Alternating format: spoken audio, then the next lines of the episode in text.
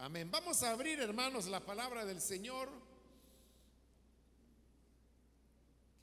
En el Evangelio de Marcos busquemos el capítulo número 15.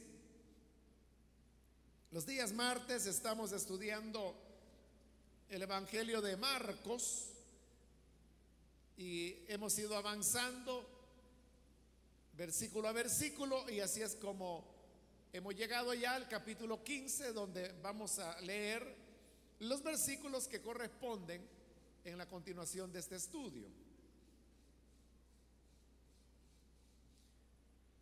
Bien, si lo tiene listo, dice el Evangelio de Marcos capítulo 15, del versículo número 33 en adelante. Desde el mediodía y hasta la media tarde quedó toda la tierra en oscuridad.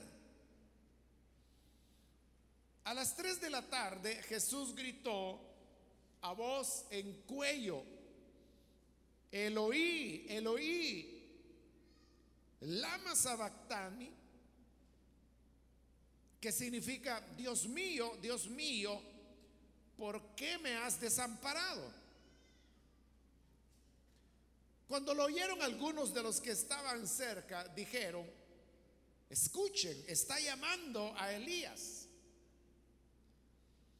Un hombre corrió, empapó una esponja en vinagre, la puso en una caña y se la ofreció a Jesús para que bebiera. Déjenlo, a ver si viene Elías a bajarlo, dijo. Entonces Jesús, lanzando un fuerte grito, expiró. La cortina del santuario del templo se rasgó en dos de arriba abajo. Y el centurión que estaba frente a Jesús, al oír el grito y ver cómo murió, dijo, verdaderamente este hombre era el Hijo de Dios. Amén. Hasta ahí dejamos la lectura. Pueden tomar sus asientos, por favor, hermanos.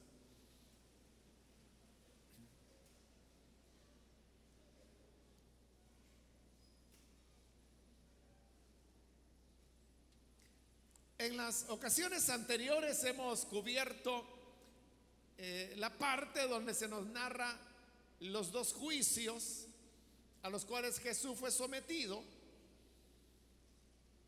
y en ambos de una manera fraudulenta, sobre la base de los testigos falsos, él fue declarado culpable y sentenciado a muerte. Así es como él sale cargando su cruz y es llevado hasta este lugar que le daban el nombre de la calavera. Y en ese lugar es donde crucifican a Jesús. Estando ya crucificado, es que se dan los eventos que aquí se narran. El versículo 33 dice que desde el mediodía y hasta la media tarde quedó toda la tierra en oscuridad. Según el relato de Marcos, él dice que el Señor Jesús fue crucificado a las nueve de la mañana. Y luego a las 12 del mediodía hasta las 3 de la tarde es que la tierra se oscurece. Precisamente las horas de las 12 del mediodía a las 3 de la tarde es cuando el sol es más fuerte y cuando la luz es más intensa.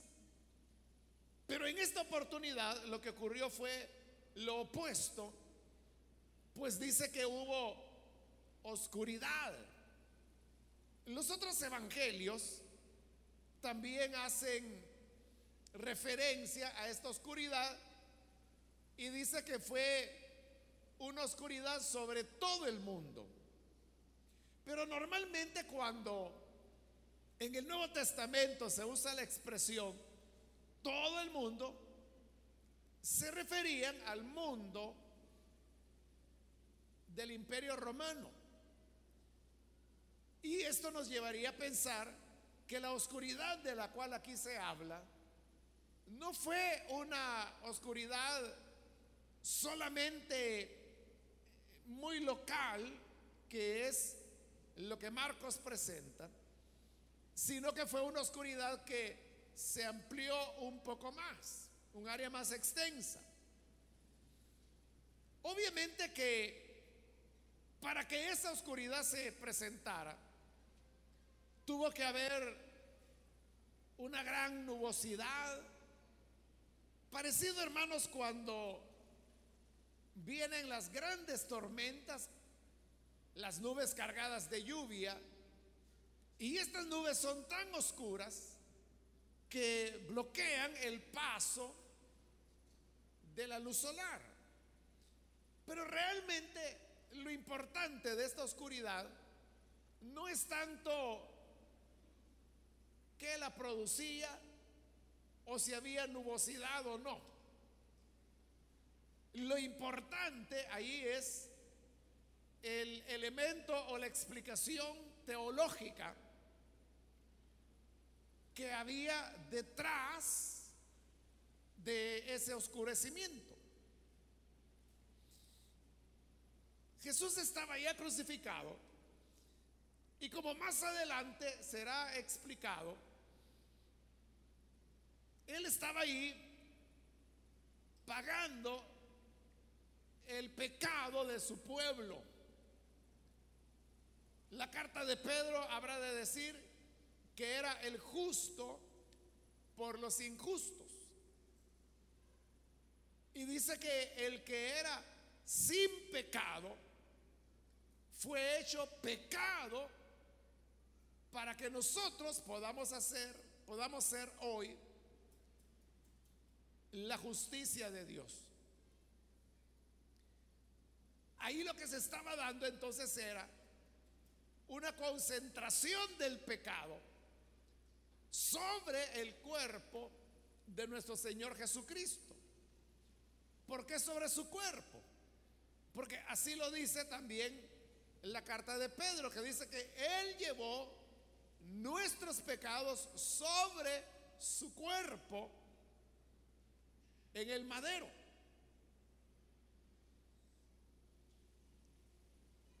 Somos millones los que hemos llegado a alcanzar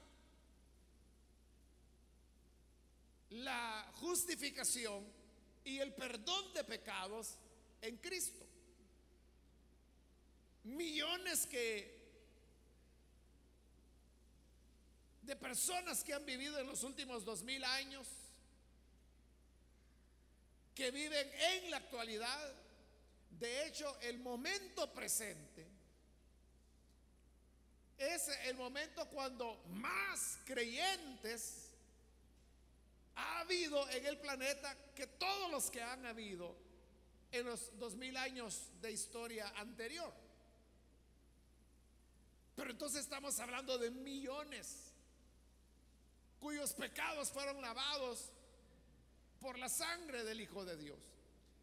Pero nuestros pecados fueron colocados sobre Él. Por eso le digo que ahí lo que se estaba produciendo era una concentración crítica del pecado. Porque solamente el pecado que individualmente cada uno de nosotros hemos cometido es suficiente para condenarnos. Nosotros no necesitamos andar prestando pecado para ser condenados con lo que ya nosotros solos hicimos. Eso es suficiente para perdernos. Entonces, para salvarnos, Dios tomó nuestro pecado para colocarlo sobre el Señor Jesús.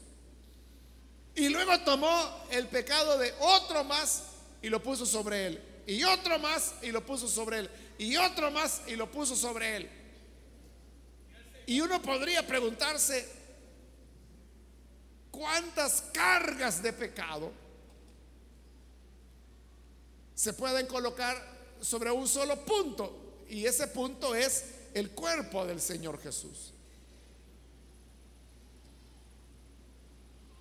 No sé si usted ha visto que a veces en bodegas hay eh, cajas con productos que puede ser jabón, pueden ser materiales de ferretería, pueden ser tornillos, pueden ser libros. Pero estas cajas de cartón Casi siempre en la parte de afuera tienen impreso algo y estas cajas dice no estivar más de cuatro cajas, por ejemplo. O sea, dependiendo que sea, puede decir no más de tres, no más de cuatro, no más de cinco, no más de seis. ¿Qué quiere decir eso de estivar? Estivar significa poner una caja una sobre otra. Por ejemplo, las cajas que tienen las baterías, las baterías que usted utiliza para las lámparas eléctricas o para los radios, creo que, si, mal no recuerdo, que dice no estivar más de tres cajas cuando las cajas contienen baterías. O sea, ¿por qué razón? Porque el peso, porque como son baterías, o sea, pesan, ¿no? Entonces, si sobre una caja de baterías usted coloca otra y sobre esta segunda una tercera, entonces el peso es tal que puede aplastar la caja que está al fondo. Entonces, para que eso no ocurra, es que dice no estimar más de tres cajas. Y de igual manera, si son libros, puede decir no estimar más de cinco cajas. Dependiendo qué es el producto. Así es el número de cajas que usted puede poner sobre un mismo espacio. Así es el pecado. Pero si nosotros nos preguntamos, ¿cuánto pecado de cuántas personas se puede colocar sobre un punto? La respuesta es, es un número infinito. Porque ese punto, como ya lo dije, es el cuerpo de nuestro Señor Jesucristo. Y él no era un hombre común, él era el Dios hombre. Y por eso él era capaz y tuvo la fuerza suficiente para poder soportar sobre él el peso del pecado de todos aquellos que un día llegarían a heredar salvación. Es que yo le aseguro, hermanos, que si tomáramos el pecado de solamente los que estamos aquí, y digamos que ponemos un barril ahí en el centro, y yo comienzo a arrojar ahí mis pecados y usted los suyos. Todos arrojamos. Mire, ese barril, hermano, va a pestar. Porque ahí habrá de todo. Ahí habrá mentira, ahí habrá robo, ahí habrá adulterio, ahí habrá hechicería, ahí habrá violencia, ahí habrá drogas, ahí habrá prostitución, ahí habrá inmoralidad sexual, ahí habrá, bueno, toda la suciedad que el ser humano es capaz de producir. Y tendríamos que decir, por favor, saquen ese basurero de acá porque es insoportable. Y sería el pecado solo de nosotros. Pero si se juntara todo el pecado,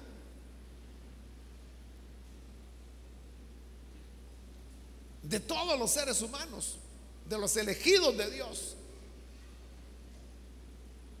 Eso sería insoportable. Tan insoportable fue que el Padre mismo no podía estar en presencia de tanta maldad. Y realmente lo que ocurrió es que el rostro del Padre se alejó de su Hijo. Ellos habían estado juntos por toda la eternidad. Durante todo el ministerio del Señor Jesús. Pero ahora Jesús ha sido hecho pecado. Nuestra maldad, nuestras mentiras, nuestros homicidios, nuestros derramamientos de sangre, todo fue colocado sobre él. Y eso llegó a ser algo tan repugnante que el Padre tuvo que retirarse. Y al retirarse Dios, todo se llena de tinieblas. El mundo, hermanos, el planeta es como es. Porque el rostro del Señor, como lo dice la escritura, está sobre toda la tierra, viendo al bueno y viendo al malo. Usted sabe que en este planeta nosotros los seres humanos hacemos barbaridades, hacemos guerras, hacemos robos, se maltrata a los niños, etcétera. Sin embargo, el sol sigue saliendo cada mañana. Y cuando el sol se oculta, el atardecer se vuelve hermoso. El atardecer es como una pintura que ningún ser humano puede lograr, pero el pincel de Dios lo hace. Lo que pasa es que no nos queda tiempo. Y a la hora que el sol se oculta, o usted está, está trabajando, o va en el bus, o está en la casa. Pero el mundo todavía sigue siendo hermoso. Todavía crecen las flores. Todavía vuelan las mariposas. Todavía los pájaros cantan. Todavía se ven algunas ardillas sobrevivientes que a veces van ahí sobre los cables eléctricos. Todavía hay montañas, todavía hay ríos, todavía hay lagos, todavía hay mar. Todavía, hermanos, queda algo hermoso en el planeta. ¿A qué responde eso hermoso si es un planeta tan lleno de maldad? responde a que la presencia de Dios está presente.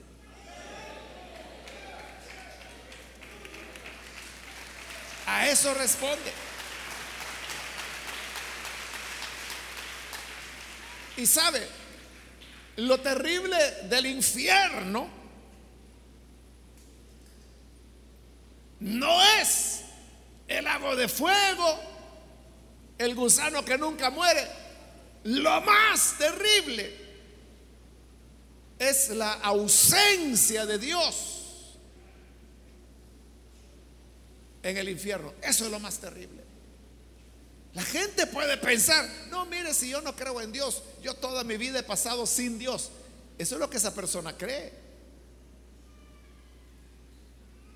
Pero desde el momento en que esa persona era un bebé, y nació de su madre, ahí es donde por primera vez las maravillas de Dios comenzaron a mostrarse. Yo, no sé si usted lo ha pensado, hermanos, pero durante los nueve meses que permanecimos en el vientre de nuestra madre, ya respirábamos nosotros estando en el vientre de ella. Pero no respirábamos aire. ¿No se ha puesto a pensar en eso? Porque dentro del vientre no hay aire. Entonces, ¿qué respirábamos? Respirábamos líquido. El líquido amniótico se llama. Y después de nueve meses, en que ya nos habíamos habituado a respirar el líquido amniótico. Entonces viene el alumbramiento, el parto. Y cuando el bebé nace, por primera vez, tiene que sustituir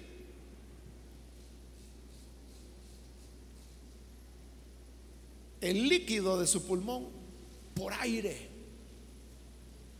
Y eso es algo sumamente difícil. Y esa es la causa por la cual los médicos han descubierto que cuando el momento del alumbramiento viene, el bebé tiene una descarga de adrenalina que debería matarlo porque es demasiada adrenalina, pero no lo mata. Porque toda esa adrenalina sirve para que el niño pueda dar la primera bocanada. Mire, ese trauma es igual que si usted lo pusieran a respirar líquido de nuevo. Se puede hacer. Se puede hacer. Se hace, de hecho. Para el buceo de auténtica profundidad, ya no es oxígeno lo que llevan los buzos, sino que es líquido. Es un líquido enriquecido con oxígeno. Pero eso es terrible para ellos porque tienen que comenzar a respirar líquido otra vez. Los que han tenido alguna vez un susto de que se van a ahogar saben de qué les estoy hablando. Que ya no le entra aire, sino que agua. Entonces, eso tienen que hacer estos buzos. Claro, no es agua corriente la que están respirando, sino que es un líquido enriquecido con oxígeno, que lleva todo el oxígeno que usted necesita. Pero de lo que hablo es esa impresión de ya no es aire, ya no es un gas, sino que ahora es un líquido. Y tienen que acostumbrarse hasta que logran llenar sus pulmones de ese líquido. Y eso es lo que están inhalando y exhalando, líquido. Y como sus pulmones están llenos de líquido, pueden sumergirse a profundidades donde deberían estallar en los pulmones, porque por la presión del agua. Se puede hacer, pero eso de acostumbrarse a respirar el líquido es terrible. Y luego desacostumbrarse para volver a respirar aire es otra cosa terrible, pero eso ocurre con todo bebé que nace. Si no, no me estuviera oyendo y yo no le estaría contando cómo es la cosa. Entonces, aún el que dice, yo no creo en Dios, toda mi vida me la he pasado sin Él. Si no fuera por Él, ahí te hubieras quedado en el alumbramiento.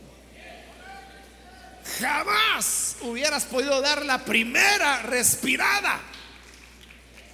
Por eso es que cuando el bebé nace, y si el bebé hace algún ruido o llora, esa es buena noticia.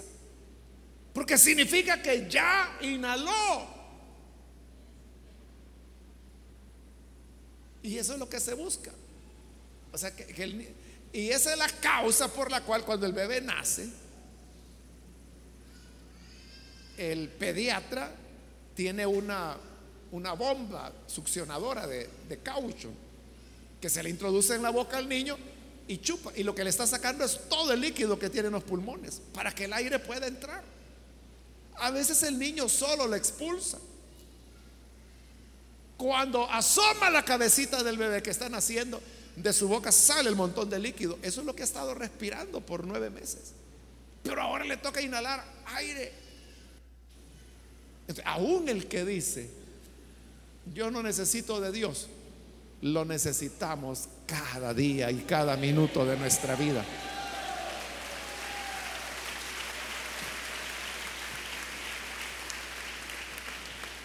Y por eso es que el mundo es hermoso. O sea, el, lado del pecado lo ha hecho terrible, pero del lado de la presencia de Dios es hermoso.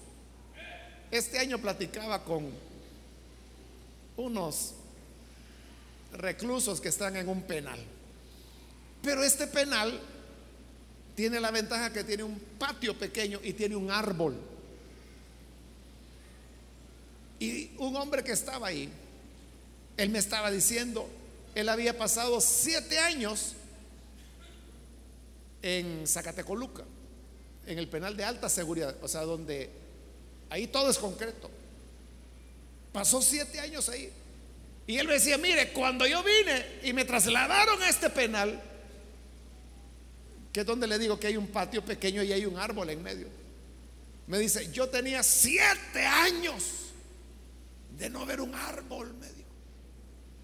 Pero cuando yo vi de nuevo este árbol aquí en el patio de la cárcel, mire, yo parecía loco, yo lo tocaba, yo lo abrazaba, me dice. Tocaba las hojas, me decía, porque tenía siete años de no ver, pero ni en foto un árbol. aún en las condiciones que se viven en nuestros penales, ese árbol habla de la misericordia de Dios para el ser humano y que está ahí haciendo una diferencia. Y así el mundo está rodeado de cosas hermosas. Lo que pasa es que nosotros no las valoramos, no las percibimos. Porque las tenemos siempre. Lo que yo le decía de los atardeceres.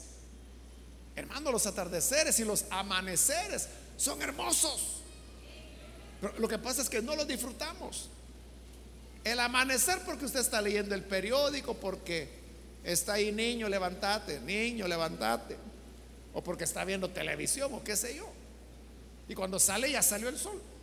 Pero eso es hermoso, es bello. Pero toda esa belleza se da porque Dios está presente. Pero cuando el pecado llega a ser demasiado, Dios se aparta. Y eso es lo que ocurrió ahí. Por eso todo se oscureció. Porque si Dios no está, la luz se oscurece. La belleza se pierde. El verdor se marchita. Las flores se secan. Los ríos se detienen. Los lagos se contaminan. Las montañas quedan estériles. Los campos no dan más fruto. Porque es la presencia de Dios la que hace que el mundo sea hermoso. Pero si Él no está, todo se vuelve oscuridad. Y por eso hubo oscuridad desde las 12 del mediodía a las 3 de la tarde. Y el versículo 34 dice que justamente a las 3 de la tarde Jesús gritó a voz en cuello, Eloí, Eloí, lama sabactani. Ese es arameo, que fue la lengua que habló el Señor Jesús y que hablaron todos los discípulos todo lo que usted encuentra en las escrituras, en los evangelios, todos esos diálogos fueron en arameo. O sea, Jesús no habló griego, Jesús tampoco habló hebreo, Jesús habló arameo, Pedro habló arameo, la mujer samaritana habló arameo. Tomás habló arameo. La mujer del flujo de sangre habló arameo. Todos hablaban arameo. Cuando se escribieron, en este caso el Evangelio, que fue el primero, el de Marcos, el primero en escribirse, fue que ya lo redactaron en griego. Pero si estaba en griego, ¿por qué Marcos pone en arameo la frase de Jesús, Eloí, Eloí, lama sabactani. Y como está en arameo, él tiene que traducirlo al griego y él pone, ¿qué significa? Dios mío, Dios mío, ¿por qué me has desamparado? La razón por la cual Marcos la pone en la lengua que Jesús habló, que fue el arameo, es para que se entienda lo que viene a continuación. Porque cuando Jesús dijo eso, los que lo escucharon dijeron, oigan, está llamando a Elías. Pero ¿por qué lo relacionaron con Elías? Porque él dijo, Eloí, Eloí. Y esa frase, Eloí, Eloí, ellos creyeron que era a Elías, a quien Jesús llamaba. Pero él no estaba diciendo Elías, Elías. Él estaba diciendo Eloí, Eloí, que significa Dios mío, Dios mío. Y le pregunta, ¿por qué me has desamparado? Ahí tiene lo que yo le decía. ¿Por qué esa oscuridad durante tres horas? Porque Dios no está allí. Dios se ha retirado. ¿Y por qué se ha retirado? Porque todo el peso del pueblo del Señor está sobre el Hijo de Dios. Él está cargando ahí todas nuestras rebeliones, nuestras inmundicias, nuestras maldades. Y eso apestaba de tal manera que el Padre se alejó. Y por eso el sol se oscureció. Y Jesús tuvo que decir, ¿por qué me has desamparado? La pregunta de Jesús ¿por qué me has desamparado? No era una pregunta de reclamo, como diciendo, bueno, hoy sí me fallaste, te me fuiste. No es en ese sentido. En realidad Jesús sabía que esto iba a ocurrir. Por eso es que él se afligió tanto cuando oró en el huerto de Getsemaní y lo explicamos también cuando pasamos por ahí. Jesús está diciendo esto para constancia.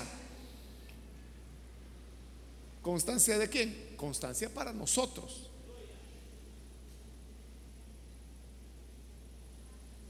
Que el Padre de verdad lo desamparó. ¿Y eso qué tiene que ver con nosotros? Bueno, que en Romanos Pablo dice que el pecado es el que hace separación entre Dios y el hombre. Por eso es que hay separación ahora entre Dios y su Hijo. Y para constancia de eso es que el Hijo dice, ¿por qué me has desamparado? Él está dejando constancia que está solo. Pero ¿por qué el Padre lo ha desamparado? Porque otra vez Romanos dice que por cuanto pecaron, están destituidos de la gloria de Dios. Como Jesús estaba llevando nuestros pecados, Él estaba destituido de la gloria de Dios. Dios se había alejado de Él. Ahí estaba llevando nuestros pecados, nuestra maldad. Y como se lo he dicho en otras ocasiones, este era el verdadero dolor de la cruz para Jesús que los clavos, que la corona de espina, que los látigos. Hermano, eso era caramelo. Eso no era problema.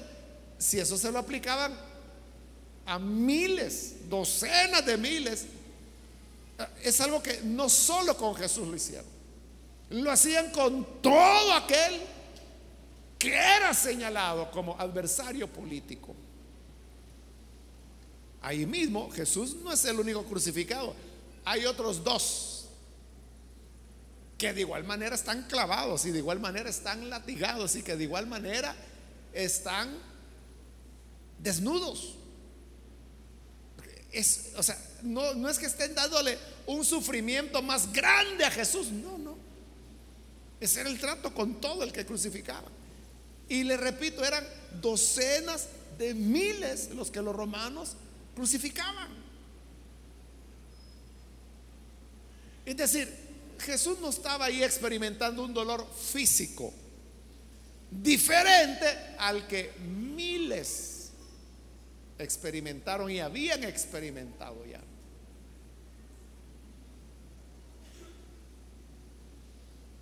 El verdadero dolor de la cruz para Jesús era perder la comunión con el Padre. Eso nosotros nunca lo vamos a entender, hermanos.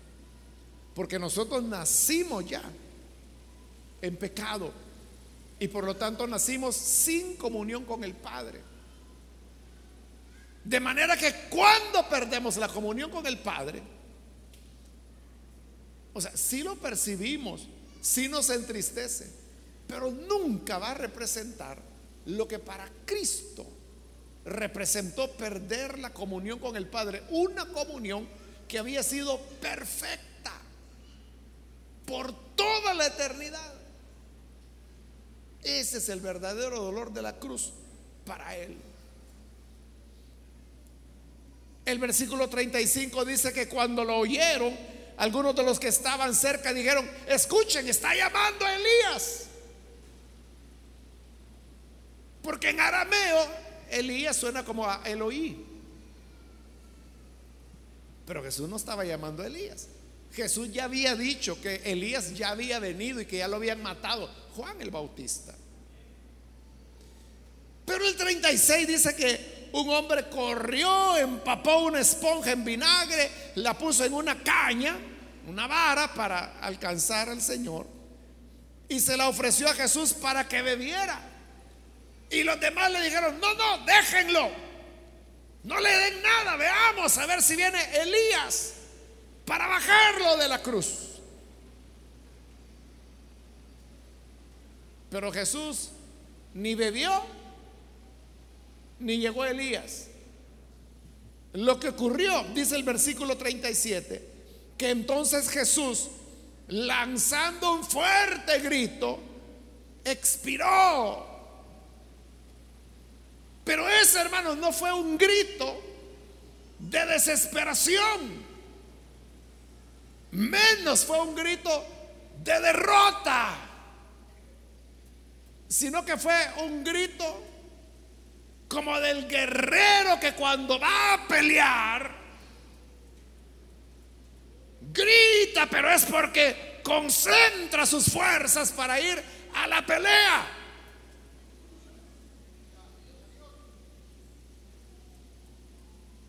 Tal vez usted lo ha visto en documentales o películas que hacen de las batallas que había en antigüedad, cuando no había armas de fuego todavía, sino que se peleaba cuerpo a cuerpo. Pero usted ha visto que cuando atacaban, ¡ah! Todos levantaban la voz, gritaban e iban al ataque. Porque el grito los empoderaba, les daba fuerza y amedrentaba al enemigo. Por eso es que el otro también gritaba. Hoy con las armas de fuego, como el arma hace todo, ya nadie grita.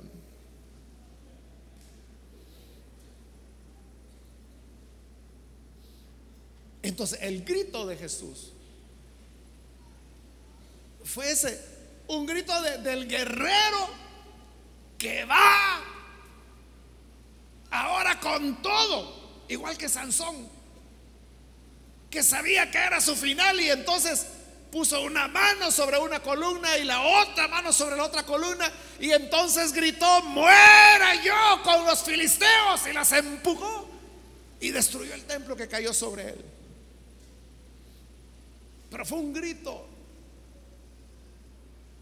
que él sabía que para él representaba la muerte. Pero como dice la escritura, que los que mató cuando murió fueron más de todos los que mató mientras vivió. Ese era el sentido del grito de Jesús. Y dice el versículo 38, la cortina del santuario del templo se rasgó en dos de arriba abajo. Recuerde que lo que ha llevado a Jesús aquí a la cruz ha sido las discusiones y las, los enfrentamientos que él ha tenido con las autoridades judías por el templo. Porque les digo que será una cueva de ladrones. Porque él dijo que no quedaría piedra sobre piedra de ese templo que no fuera removida. Pero esta es la victoria de Jesús sobre el templo. Por eso le digo, su muerte no fue una derrota. Su muerte fue una victoria sobre el pecado, sobre Satanás. y sobre el templo. Porque cuando se rompe el velo, el velo, recuerde, estaba ubicado entre el lugar santo y el santísimo. Y el velo era la frontera para que nadie pudiera pasar al lugar santísimo, que era la presencia de Dios. Pero ahora que la muerte de Jesús lo rasga de arriba abajo, es como diciendo, bueno, el camino está abierto. Todo el que quiera encontrarse con Dios, vengan adentro que aquí les espero. Ese era el sentido.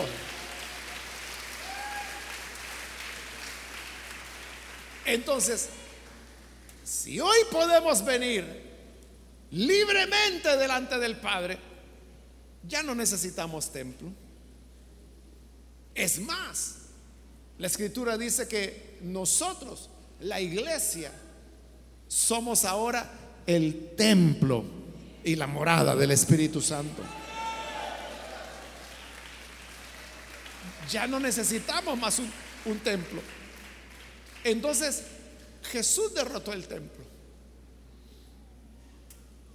Y terminamos con el versículo 39, donde dice, el centurión, este es el oficial romano, encargado de ejecutar la pena de muerte que Pilato había ordenado. Dice, el centurión que estaba frente a Jesús, al oír el grito y ver cómo murió, dijo, verdaderamente, este hombre era el Hijo de Dios. Entonces, el centurión, es lo que yo le decía, el grito de Jesús no fue un grito de desesperación o de derrota, porque cuando el centurión oyó cómo él gritó, entonces la convicción nació en él y lo llevó a decir, verdaderamente este hombre era el Hijo de Dios. Fíjese que esta frase del romano, del centurión, que dice verdaderamente este hombre era el Hijo de Dios,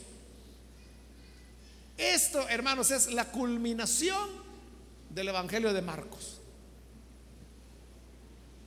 Porque nosotros a veces creemos que la culminación es la resurrección.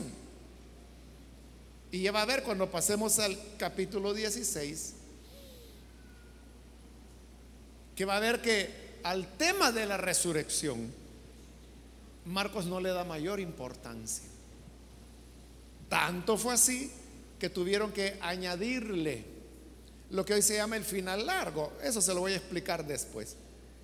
Pero lo que le quiero decir con eso es que para el Evangelio de Marcos, la culminación no es la resurrección, sino que la culminación es esto, que el centurión dice, este hombre era el Hijo de Dios. ¿Por qué es esta la, la culminación? Porque si usted ha estado asistiendo a estos estudios del Evangelio de Marcos.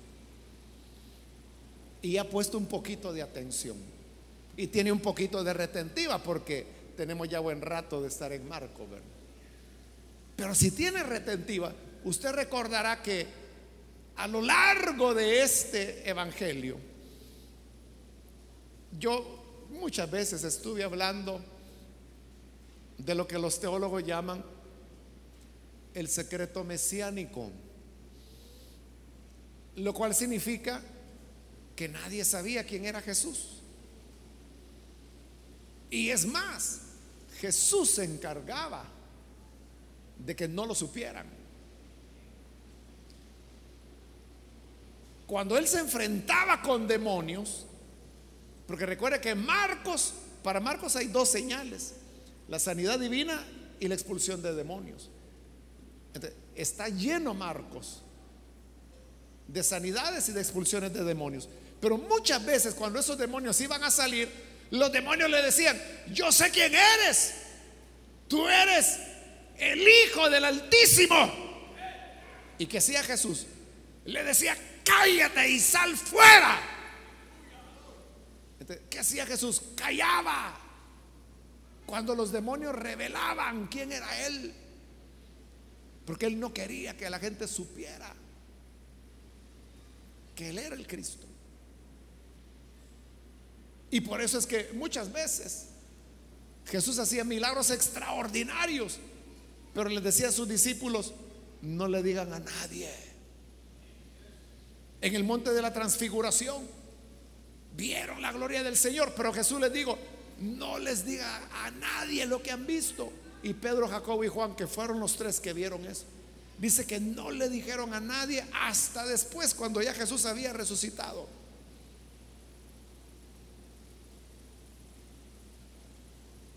A veces Jesús resucitaba muertos, pero él decía, no le digas a nadie.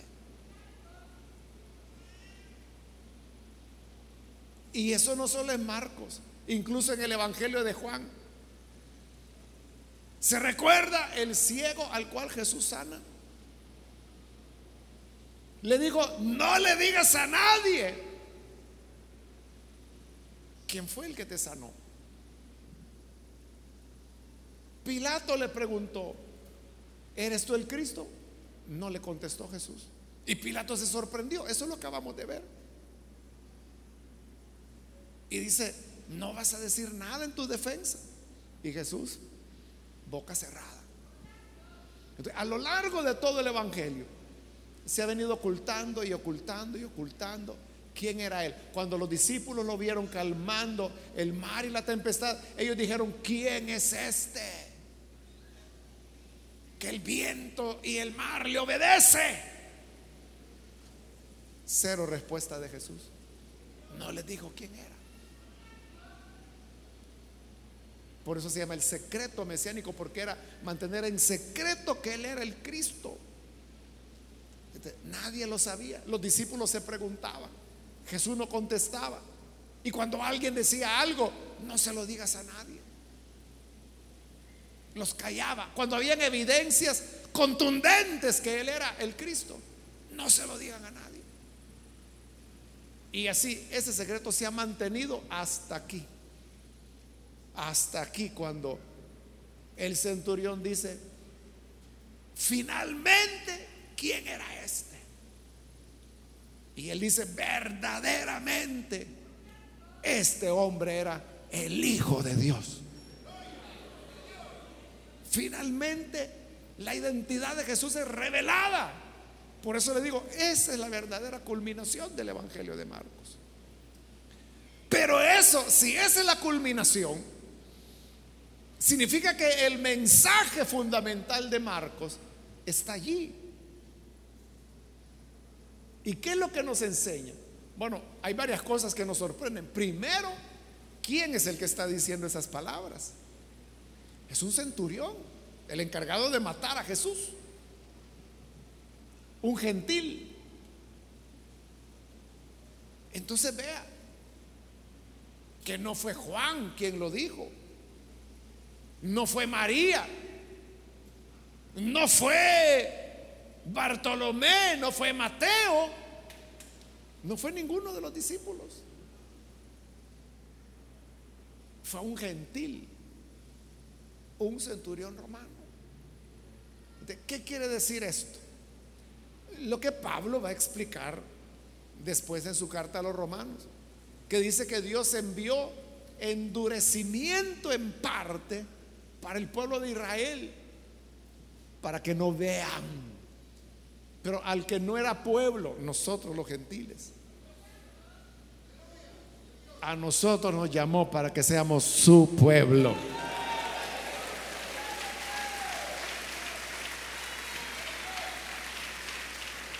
Y dice que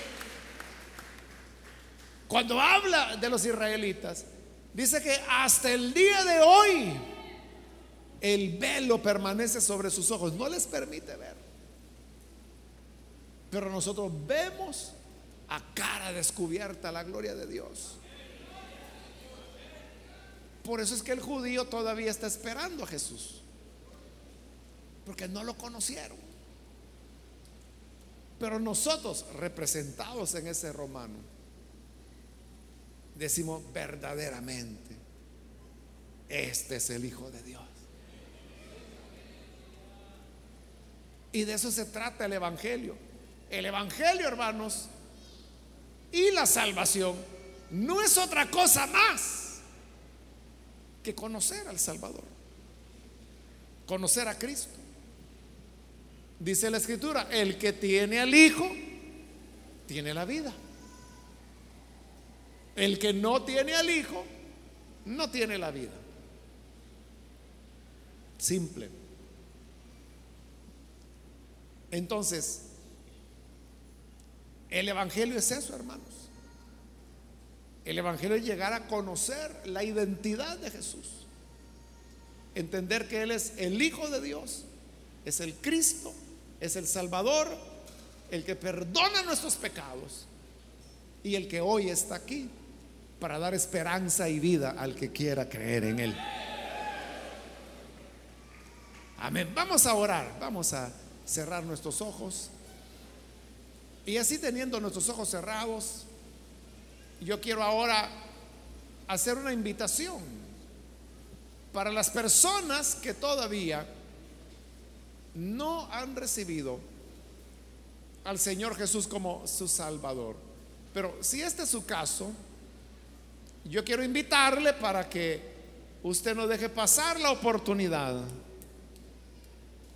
y pueda venir para creer en el Hijo de Dios. Verdaderamente, este centurión fue el primero en creer la identidad del Hijo de Dios. Y él dijo, este hombre, no era cualquier hombre, este de verdad. Era el Hijo de Dios. Y en verdad él tenía razón.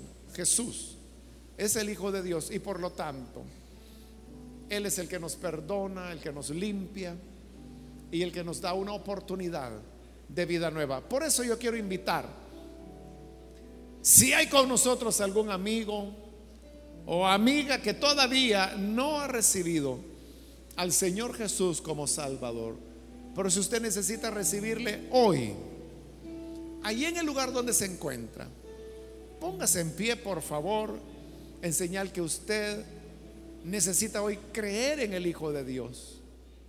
Y vamos a orar por usted.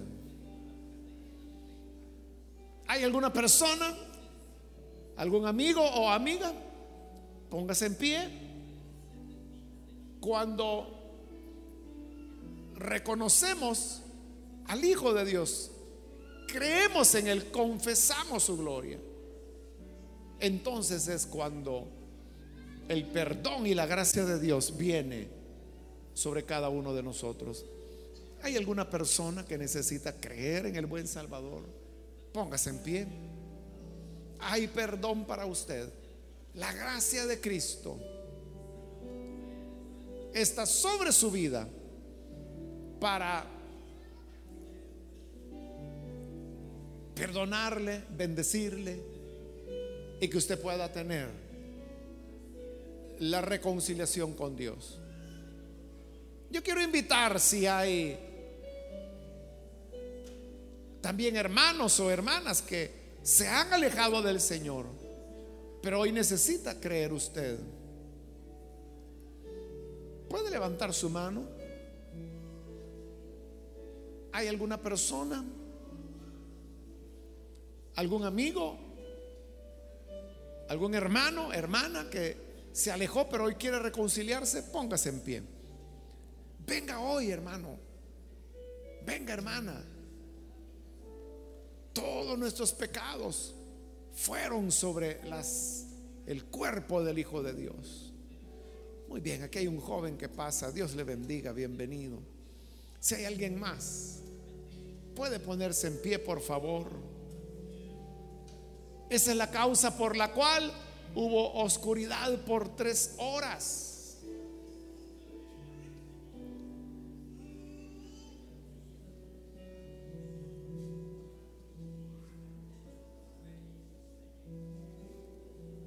Porque Dios no podía ver toda la maldad que estaba sobre el cuerpo de su hijo. Él apartó su rostro de su hijo para fijarlo en nosotros ¿Quiere usted ese perdón y esa reconciliación? Póngase en pie. Si es primera vez que se entrega al Señor o si se va a reconciliar en este momento. Póngase en pie y vamos a orar. Hoy es su momento para hacerlo. A usted que nos ve por televisión también le invito para que abra su corazón al Señor. Únase con esta persona que está aquí al frente y reciba a aquel que murió por nosotros en la cruz. Señor, te damos las gracias por tu grande amor, un amor que no se quedó en palabras, sino un amor que tú manifestaste en hechos. Y hoy queremos, Padre, pedirte por estas personas que están acá, como también los que ven por televisión, los que escuchan por radio, donde quiera que esta palabra llega y ha tocado los corazones, corazones que ahora se arrepienten y se vuelven a ti. Te pido, Padre, que les perdones, les des vida nueva y que hagas para ellos nuevas criaturas de tal manera que te sirvan, te amen y tu gracia, Señor, pueda iluminar a cada uno. Todo esto te lo pedimos en el nombre de Jesucristo, nuestro Salvador. Amén y amén.